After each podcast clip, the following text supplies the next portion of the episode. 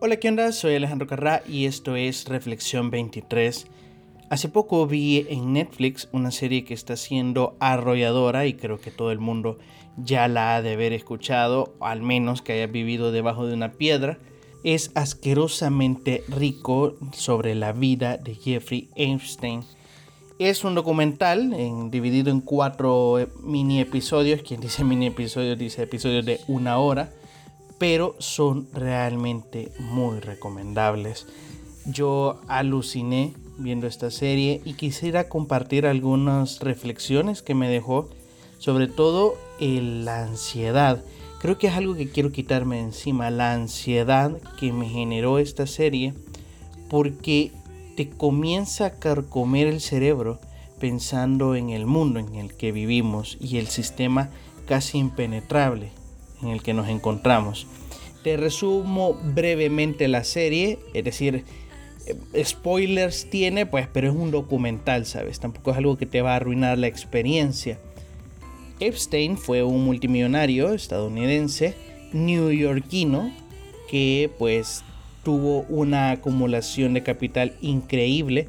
De hecho, la serie te explica que no se sabe a ciencia cierta de dónde consiguió tanto dinero, pero lo que sí es que era un multimillonario, tenía muchísimas propiedades, pero sobre todo tenía muchísimas influencias en el gobierno estadounidense e incluso en el de otros países. Jeffrey Epstein era un hombre muy reconocido en la élite estadounidense y se codiaba con personas muy importantes incluso hasta el día de hoy, como Donald Trump, Bill Clinton, el príncipe Andrew del Reino Unido, entre otros, ¿no? Solamente firmitas. La cuestión es que se hizo un gran escándalo porque encontraron de que él había abusado sexualmente de menores de edad. Él reclutaba niñas y pues les pedía que le hicieran un masaje a cambio de 200 dólares, pero ya el masaje, ya en el calor, ¿no? Ya en la desnudez, pues él abusaba de ellas fue una trama bastante interesante porque se descubrió que él no solo abusaba sexualmente de estas niñas, sino que estaba participando de una red internacional de tráfico de menores. Al final estas niñas servían como regalos o obsequios a otras personalidades y de hecho la lista no ha sido como clarificada aún, no se sabe cuántas personas están inmiscuidas en la red y lo que parecía que fuese él nada más un abusador como otros de los que existen, ¿no? La policía de Estados Unidos se ha dado cuenta de que existe una red internacional de tráfico de menores y que ya es un modus operandi de estas personas para poder conseguir menores de edad, abusar de ellas y regalarlas como que si fuesen mascotas, ¿sabes?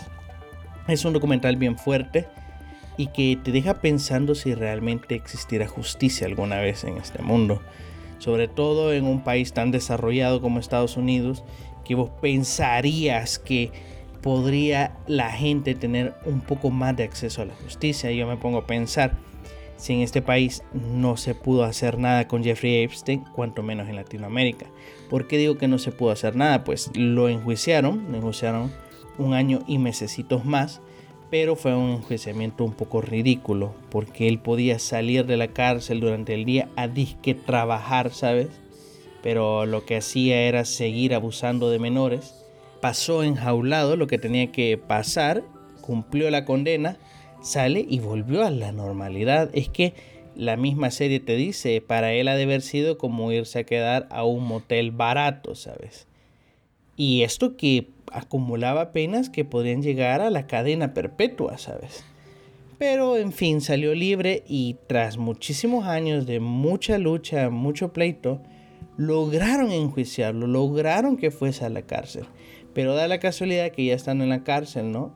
Eh, se suicida en condiciones bastante extrañas y termina así con un sabor agridulce y más agrio que dulce, la verdad porque no te da la posibilidad de que él exprese y realmente revele todas aquellas personas detrás del poder, ¿no? detrás de todas sus influencias, esas personas que están participando en la red esta internacional de tráfico de menores.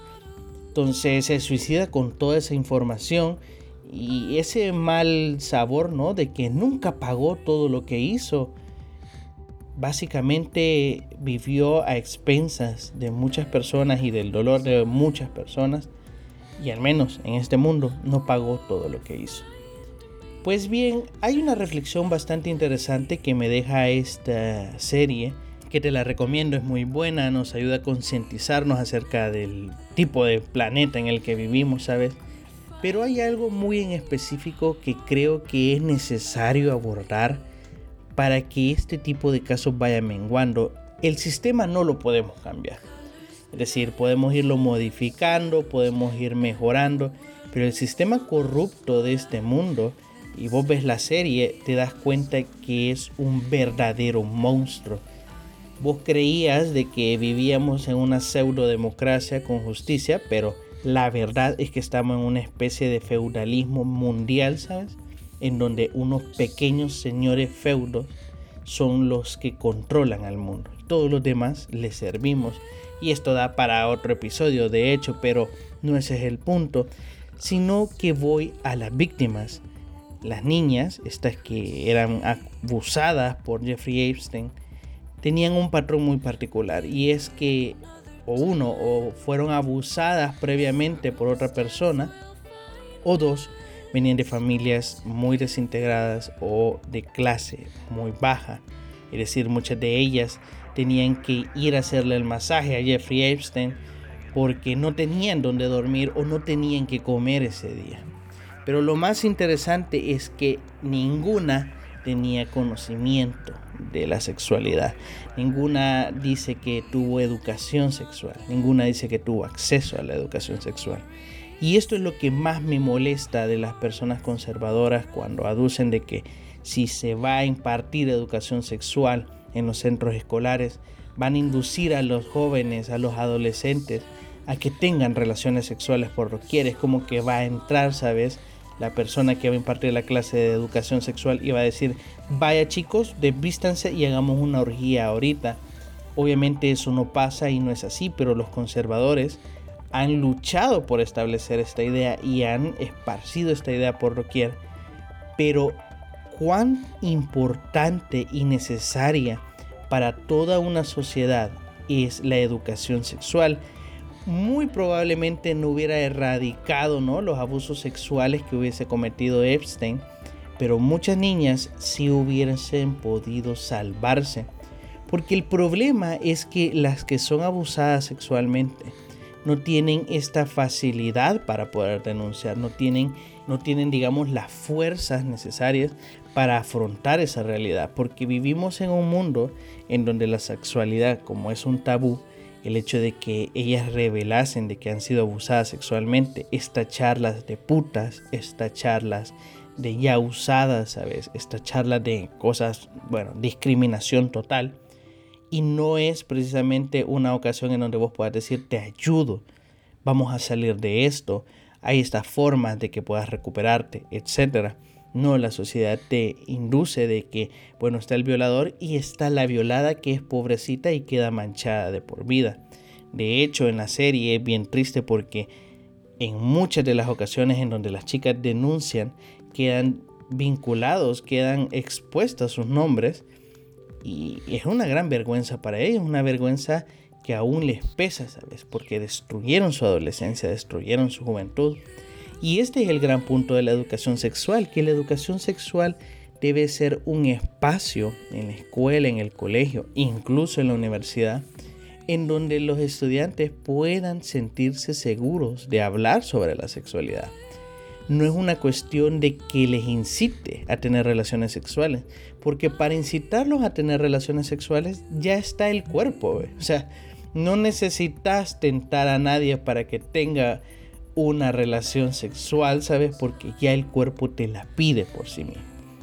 Lo que sí es importante es que más allá de dar eh, preservativos, más allá de explicar métodos anticonceptivos, lo importante de la educación sexual es que le ofrezcas a estas personas, a estos jóvenes, a estos menores de edad, un espacio seguro en donde puedan hablar, porque muchas de estas menores, muchas de estas chicas, ni siquiera sabían a ciencia cierta qué estaba pasando, no sabían a ciencia cierta que las estaban abusando sexualmente.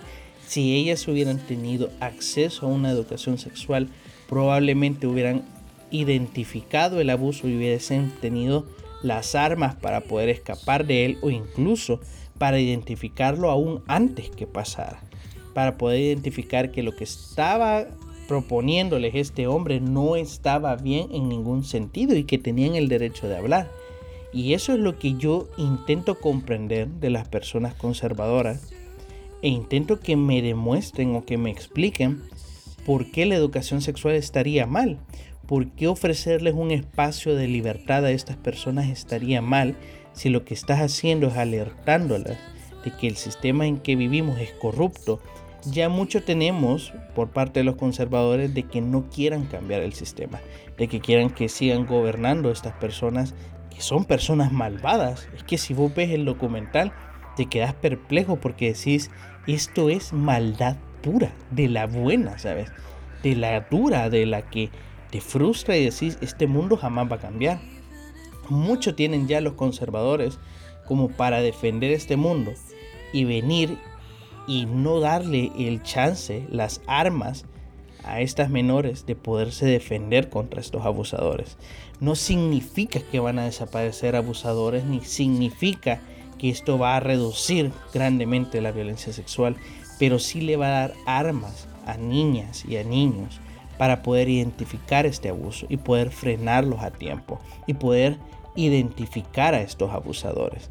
La educación sexual es necesaria para que vivamos en una sociedad que tenga más apertura y los ojos más abiertos en este mundo lleno de oscuridad.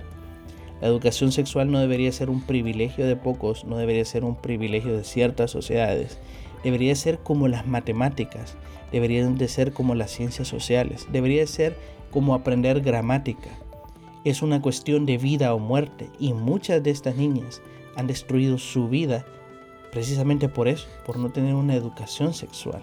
Es como que vos me digas a alguien que no pueda leer ni escribir y lo mandes ahí al mundo y te diga, no, pero es que el mundo así es, ni modo, tenés que soportar el hecho de que seas analfabeta. Claro que no, le enseñas a leer y escribir y le decís, en el mundo no solo va a bastar que sepas leer y escribir como para defender tus derechos, pero bueno, ahí está, es la base, ¿sabes? Igualmente es la educación sexual le informás a las personas, le informás a los menores cuáles son las circunstancias en que se da una relación sexual y pues al enfrentarse al mundo ellos sabrán cómo atacarlos, cómo defenderlos, ¿sabes? Entonces creo importante hacer hincapié, sobre todo en, en los países en que vivimos, en las sociedades en que vivimos, en presionar a nuestro gobierno, en presionar a las escuelas, a los colegios, en presionar a la misma sociedad de que la educación sexual no es algo importante, es algo trascendental.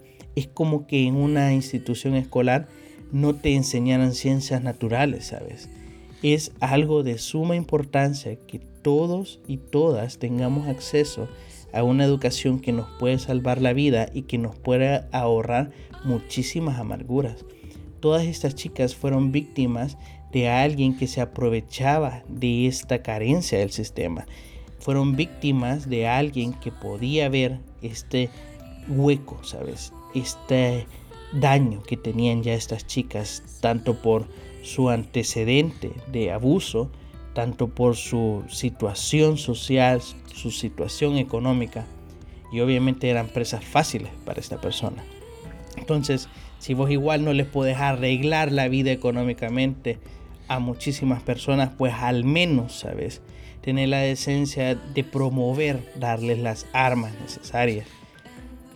Organízate, hay que ver cómo hacemos para hacer llegar la educación sexual a todos y que todas las personas podamos saber de que las relaciones sexuales son cosas que se deben hablar y se deben manifestar porque son cosas que pasan en la vida del ser humano con total normalidad. Así que esa es mi reflexión acerca de esta serie.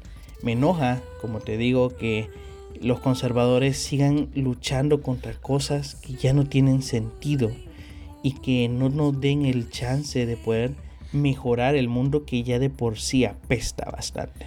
Te recomiendo la serie, está en Netflix, es muy buena, te hace entrar en conciencia y sobre todo a mí me ha ayudado a quizás salir de mi zona de confort, de mi burbujita, ¿no? De, bueno, mi mundo es rosado y me parece bien. No, es necesario trabajar por la justicia de este mundo y aunque no podamos completarla al 100%, sí es necesario avanzar, ¿no? En una sociedad más equitativa, más justa, que donde todos y todas tengamos las mismas oportunidades. Pero bien, te la recomiendo y espero que, que te ayude así como espero que te haya ayudado esta reflexión. Si es así, te pido que lo puedas compartir con aquellas personas que creas que les puede convenir escucharlo y si al menos te ayudó a vos, yo estaría más que contento.